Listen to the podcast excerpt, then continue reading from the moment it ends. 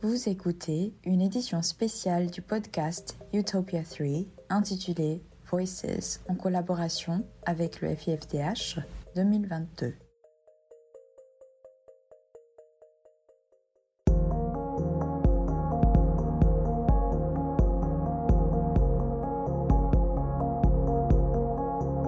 Le besoin fondamental d'étancher sa soif est un combat quotidien dans le village de Tatis dans le nord du Niger, où une grave sécheresse a éloigné de plus en plus les sources d'eau potable.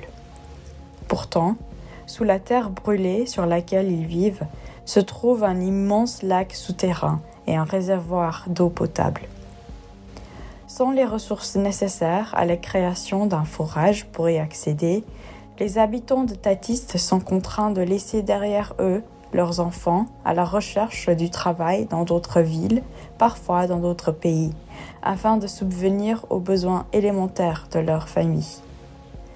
Cet aperçu intime de la vie des villageois de Tatiste à travers les yeux de Houlet, 14 ans, montre les conséquences graves et destructrices du changement climatique et l'impact profond qu'il a sur la vie de ceux qui sont loin des sources de son apparition.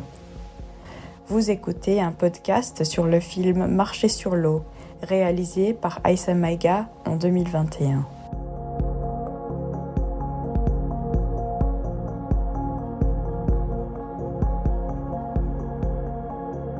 Euh, tu veux commencer Je commence. Pourquoi avoir choisi euh, ce thème en particulier?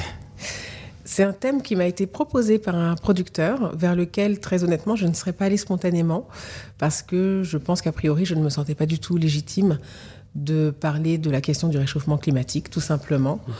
Euh, parce Enfin, oui, voilà, je ne suis pas une, experte de ces questions-là. Je, ne savais pas exactement quel, quel pouvait être mon apport, ma, ma plus-value.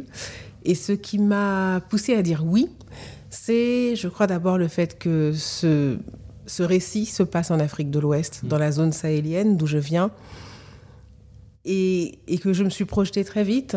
Ça a fait ressurgir des souvenirs d'enfance. Euh, quand j'étais petite, j'allais au, nord du Mali, dans ma famille paternelle. C'est un village qui est tout proche du fleuve, donc la question de l'eau ne se pose pas du tout dans les mêmes termes. Mais euh, voilà, il y a quelque chose qui s'apparente à, l'âme sahélienne, une, certaine culture, une certaine façon de, d'être face euh, à l'adversité, un certain héritage.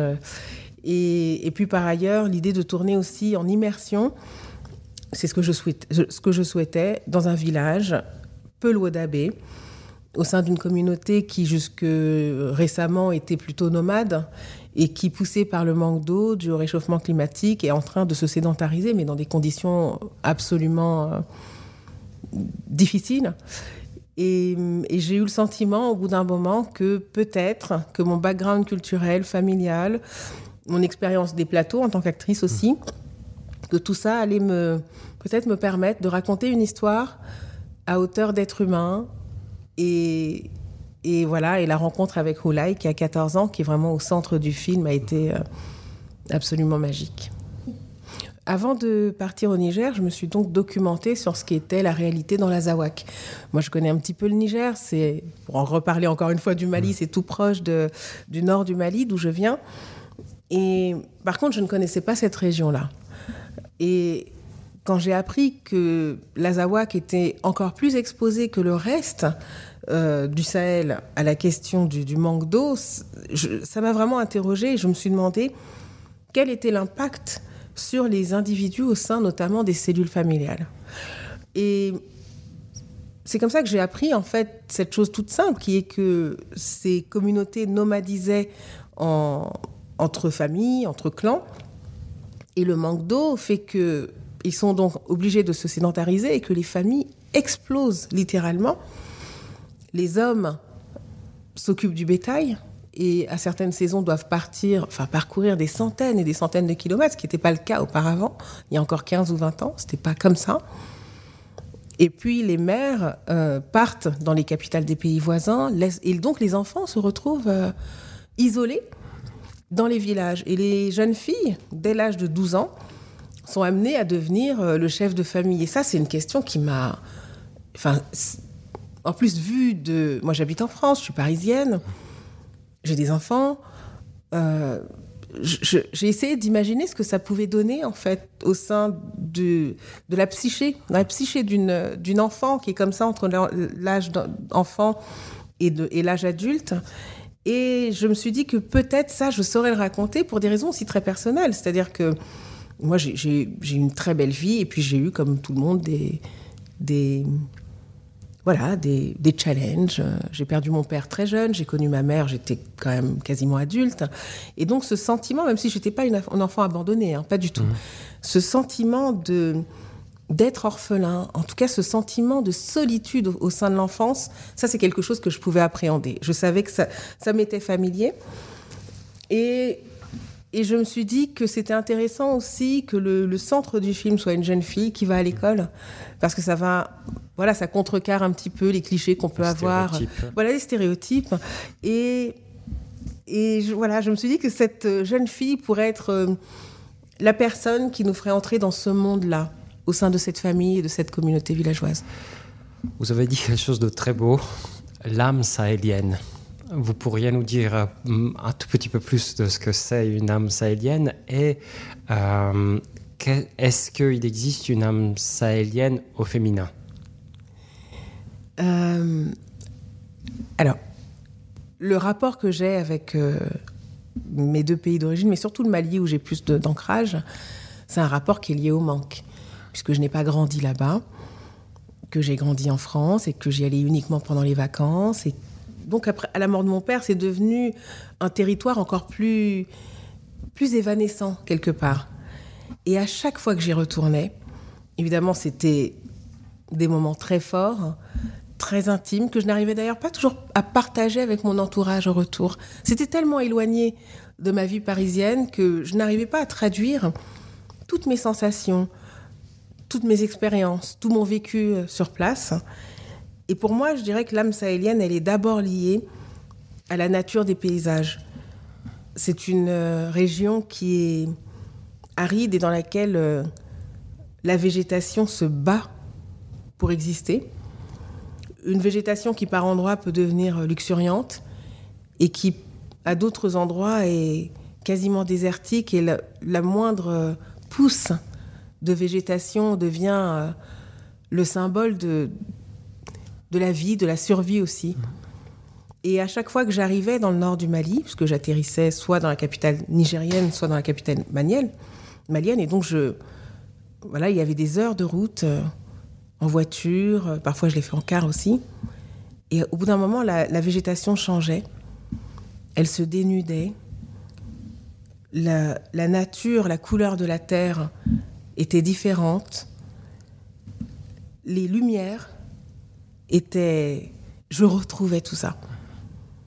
Et pour moi, la nature du Sahel, elle réside aussi dans l'adversité qui, qui, est, qui est le, le contexte quotidien de populations qui ont un très grand sens de la dignité, des populations qui pour certaines sont démunies de tout, comme dans le film, mais qui ont une fierté euh, immense. Et moi, c'est dans cette fierté-là que j'ai été éduquée. Mais vraiment, hein, c'est. Mais même, parfois, je trouvais ça trop. Parce qu'on me disait, mais tu sais, tu es noble. Les Africains adorent dire ça. Tu es noble, tu es de telle descendance, ton nom c'est un grand nom, etc. Et moi, ça m'a aidé à grandir en France, dans un pays qui est mon pays, que j'adore, mais dans lequel il y a aussi une forme de racisme. Et, euh, et pour moi, la fierté, la dignité mmh. font partie de, de cette culture-là il y a aussi un sens euh, culturel de l'accueil, de l'accueil de l'étranger. On met un point d'honneur à bien recevoir la personne qui est de passage. Il y a les liens familiaux, euh, cette, euh, ce sens de, très profond de la famille et de la parenté. Donc c'est une famille qui peut être très très large et dans laquelle on n'est jamais seul au point même où on pourrait rêver parfois de l'être un tout petit peu. Moi j'étais habituée à avoir ma chambre à moi à Paris. Mmh. Donc ça, c'était un sacré changement aussi. Bon, il y a beaucoup de choses. Il y a le, fait religieux également, l'islam, qui est mêlé très profondément avec les, religions premières africaines, euh, animistes, dites animistes, je ne sais pas si c'est ça, mais des religions qui sont faites aussi de trans, de rapport à l'invisible, de... Et, ça, ça se ressent aussi dans, dans les échanges, dans les silences également. Euh, d'évanescence, c'est un très beau terme, très poétique. Est-ce que d'après vous, les droits humains sont évanescents? Que oui. Comment? Il s'agit d'un idéal, d'une utopie euh, qui, qui s'écrit depuis peut-être la naissance de, de, l'humanité, je ne sais pas, euh, mais je pense qu'il y a toujours eu des individus qui se sont battus pour tenir debout et pour lesquels le, la dignité d'autrui comptait quasiment autant que, que, la leur. Alors là, c'est aussi la française qui va, parler. Hein.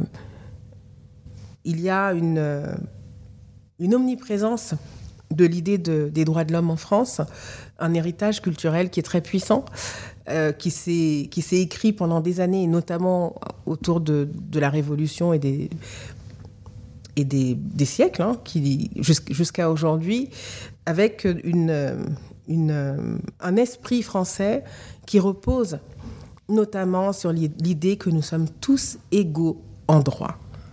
Et c'est une notion à laquelle j'ai été biberonnée. Mmh à l'école, dans les médias et aussi au sein de ma famille. Et il y a cette collision entre ce qu'on énonce, ce qu'on est aussi capable de mettre en place d'une certaine façon, parce que la, la, France est un pays qui... Voilà, quand je voyage, je me rends compte aussi de ce qui fonctionne chez nous, notamment en termes d'acquis sociaux et, en termes de ce que ça a permis à certaines franges importantes de la société d'accéder à une vie décente de pouvoir euh, offrir à leur descendance euh, une scolarité euh, digne de ce nom. Et en même temps, face à ça, il y a tous les manquements, les mensonges, les omissions, les crimes contre l'humanité. Il y a le déni d'humanité pour certaines franges de la population encore aujourd'hui en France. Il y a aussi l'idée qu'on trahit ce pacte-là qui voudrait aujourd'hui, si on s'y voilà, si on s'y tenait, qu'on soit en mesure de, en capacité d'accueillir des populations non blanches notamment, puisqu'il faut le dire, qui fuient des territoires dans lesquels il est quasiment impossible de vivre dignement, que ce soit en raison de questions environnementales ou de guerre, de questions tout simplement économiques. La dignité au centre. Vous, vous avez dit ce mot euh, beaucoup de fois dans quelques minutes, donc j'imagine que pour vous c'est vraiment euh, très très important. Euh, et ça fait partie de, de toutes vos cultures d'origine. Et il y en a plusieurs. Mais quand est-ce que vous vous indignez? Pourquoi? Alors, je considère que je ne m'indigne peut-être pas assez, dans la mesure où il y a beaucoup de choses qui me laissent sans voix et qui me, qui me laisse avec un sentiment d'écrasement, d'anxiété énorme euh, vis-à-vis -vis de ce qu'on fait subir à, à des personnes porteuses de handicap, euh, à des personnes porteuses d'une certaine identité de genre euh, ou d'une orientation sexuelle. Moi, j'estime que je, je ne parle pas assez. Puisque au, au, fondement de cette question de, de dignité, il y a l'idée que je ne peux pas être digne si l'autre ne l'est pas. Je ne peux pas tenir debout si mon humanité est déniée au travers d'autres individus qui subissent l'impossible. Donc, euh, j'estime que je me. Voilà, je, je, je, ne trouve pas du tout que je sois exemplaire. Le... Il y a des choses qui m'ont immédiatement impacté, comme la question du racisme qui s'est manifestée dans, dans mon métier et qui m'ont poussé à prendre la parole depuis longtemps et depuis peu de temps de façon vraiment collective.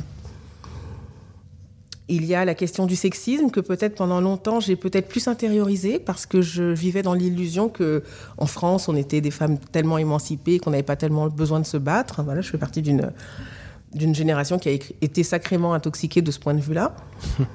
Et puis euh, je dirais que sur la question environnementale, c'est ce film qui me fait grandir, qui me donne le sentiment que j'ai une légitimité, alors que cette légitimité, on l'a tous tout simplement parce qu'on vit sur cette planète. Donc, euh,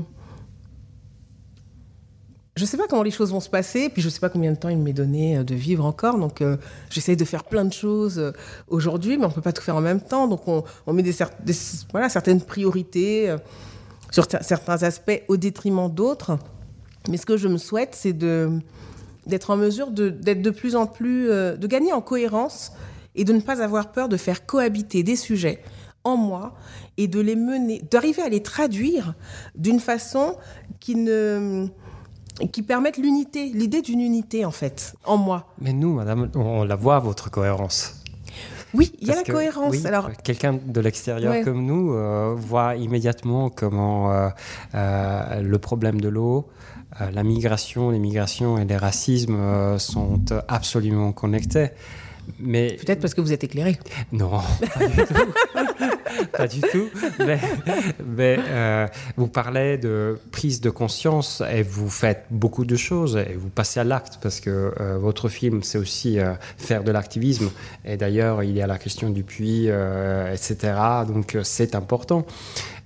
mais est-ce que la prise de conscience pour des personnes comme Paroma et moi est, est suffisante? Est-ce que nous aussi, on devrait faire un plus ou différemment oh, Mais moi, je ne vous connais pas. je ne sais pas ce que vous faites. Déjà, vous faites un podcast, vous diffusez, vous déployez des idées, des débats, des concepts. Euh, je sais pas, je me permettrai pas du tout de vous, de vous faire. Enfin, non. Et ce qui fait du bien, c'est de sentir qu'on est connectés les uns aux autres. Ça, ça fait vraiment du bien. Mmh. Parce que parfois, dans ces combats-là, on peut se sentir un peu isolé, euh, vivre des moments où on perd confiance en soi, on se demande si ce qu'on fait n'est pas vain. Euh, des moments de fatigue aussi, tout simplement. Euh, et puis parfois, il faut s'occuper de soi. Mmh. Et ça, ça, peut prendre du temps, ça peut prendre des années. Hein de, se récupérer, de, de, guérir des plaies, de, de s'autoriser à, à, devenir qui on espère être. Voilà. Donc, euh, ouais, ce qui fait vraiment du bien, c'est de sentir que de plus en plus on est interconnecté, notamment juste par les, moyens des réseaux sociaux. Et voilà, qui ont un effet, des effets pervers, mais qui ont aussi euh, permis l'éclosion de plein de mouvements qui étaient inaudibles et qui euh, forcent le, le grand public, les médias, le, tout ce qui est très mainstream, mhm. à s'interroger sur des sujets oubliés. C'est l'espoir que vous avez pour l'eau, c'est-à-dire quelque chose d'équivalent à Black Lives Matter, qui porte sur des questions comme l'eau, puisse un jour euh, créer ce type de cohérence et de connexion entre euh, des personnes qui sont très éloignées autour d'une question comme celle-ci J'aimerais beaucoup, mais je sens que c'est une bataille qui est très compliquée. Quand on a cherché euh, des financements pour aider à la construction du forage dans le village de Tatiste où on a tourné, j'ai été frappée par les réactions euh, des gens qui sont à la tête de certains fonds d'investissement et qui investissent de façon euh, très euh, humaniste aussi. Et beaucoup d'entre eux disaient bon, pour nous ça va être compliqué. En gros, je vous la fais très courte. C'était pas assez glamour. Alors certains pouvaient tout à fait, concernant le continent africain, investir dans des start-up créées par des jeunes citadins africains talentueux, des geeks. Mais apporter des financements pour que des enfants puissent s'asseoir sur les bancs de l'école sans avoir à parcourir des kilomètres, en ayant accès à une eau saine qui ne les rend pas malades. Ça, c'était beaucoup plus compliqué. Et ce qui m'a frappé, c'est de me dire, bon, il y a des tas de problèmes que dans les pays occidentaux, par exemple, on ne connaît pas. Parce que c'est trop éloigné de nos réalités. Mais qui n'a jamais eu soif? N'a jamais ressenti, même de façon, ok, peut-être un peu anecdotique, cette soif qui, lorsqu'elle s'abat sur vous, devient une, forme de torture quand même, même à toute petite échelle. Et donc je, mesure, par ce simple fait, tout le chemin de plaidoyer qu'il faut parcourir pour que cette question, qui est centrale dans toutes nos existences, le devienne au niveau politique et international. Et moi, j'ai pas forcément la clé et je, découvre encore ce sujet. Hein. Je ne suis pas devenue une spécialiste parce que j'ai réalisé un film dessus. Ça m'a fait grandir, certes, mais euh, je crois qu'il va falloir être sacrément interconnecté là-dessus pour que la crise de l'eau soit déclarée et gérée de façon euh, solidaire avant qu'elle ne se présente de plein fouet notamment chez les, dans les pays occidentaux. Parce que quand ça va se présenter ici, je ne sais pas où est-ce que l'eau euh, sera convoitée, mais ça risque de donner lieu à des choses extrêmement... Enfin, des choses horribles. Donc, euh, enfin, pardon, je suis pas très, très optimiste, mais... Enfin, pas très... Si je suis optimiste, mais là, je suis pas très positive, c'est vrai. Donc... Euh, alors, moi, je, vis avec cette proximité mentale avec l'autre monde.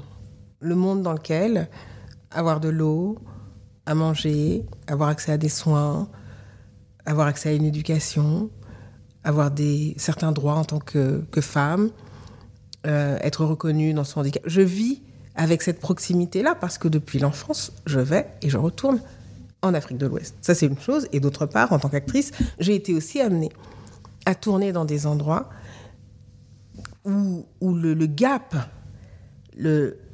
entre nos revenus et les revenus des personnes euh, qu'on côtoie crée une asymétrie totale.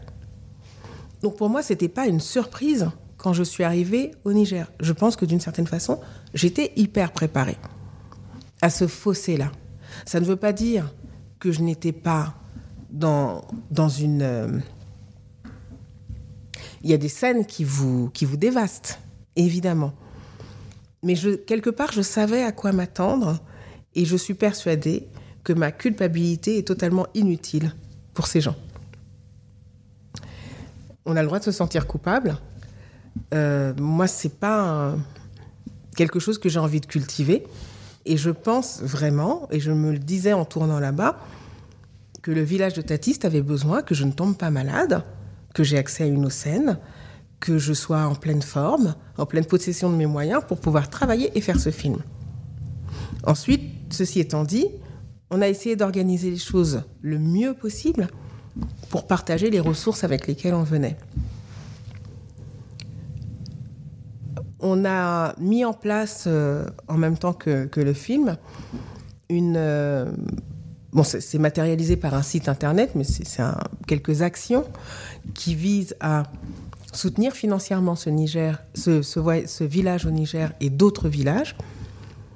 Des actions qui visent à permettre au forage d'exister et d'être maintenu. Et je tiens à dire que le forage, c'est pas grâce à moi. Euh, vraiment, je c'est pas du tout comme ça que je le que je le vis. Euh, D'abord, j'étais pas à l'initiative de l'idée de ce film. C'est un film qui a été pensé par un producteur et dans lequel euh, il était, le projet était double, film et forage, avant mon arrivée.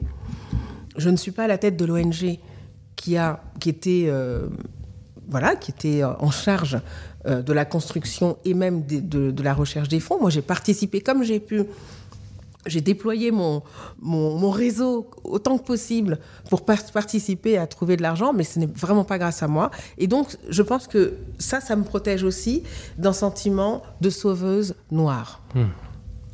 On parle beaucoup du syndrome du sauveur blanc, parce que jusque récemment, c'était uniquement des blancs quasiment qui faisaient, je mets beaucoup de guillemets, de l'humanitaire. Mais il y a de plus de gens qui viennent du continent africain, qui se tournent vers le continent africain pour participer à l'amélioration, etc. Donc je pense qu'il faut que nous aussi, on se garde de ce sentiment du sauveur noir. Euh, voilà. C'est parfait. Merci infiniment. Merci. De votre temps, de votre générosité et surtout des contenus de ce que vous avez dit. Merci.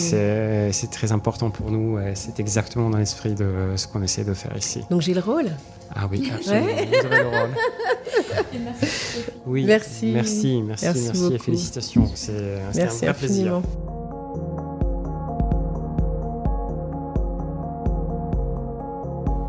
Merci d'avoir écouté une édition spéciale du podcast Utopia 3 intitulé Voices en collaboration avec le FIFDH 2022.